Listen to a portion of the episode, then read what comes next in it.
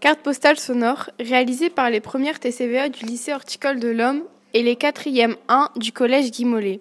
Cette édition 2022-2023 est réalisée pour le prix Nénuphar et Jeunes en librairie.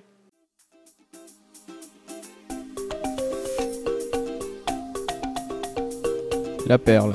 Bonjour, nous allons vous présenter le livre de la perle sous forme de carte postale sonore. Je suis ronde et blanche, je vis dans un bénitier jusqu'à temps qu'un jeune garçon m'enlève de mon habitat. Autour de moi, il y avait des poissons, des coraux, des algues et des raies léopards. Le jeune garçon qui m'a enlevé a fait de moi une bague, puis il s'enfuit le long de la mer où je peux entendre les mouettes et les vagues agitées.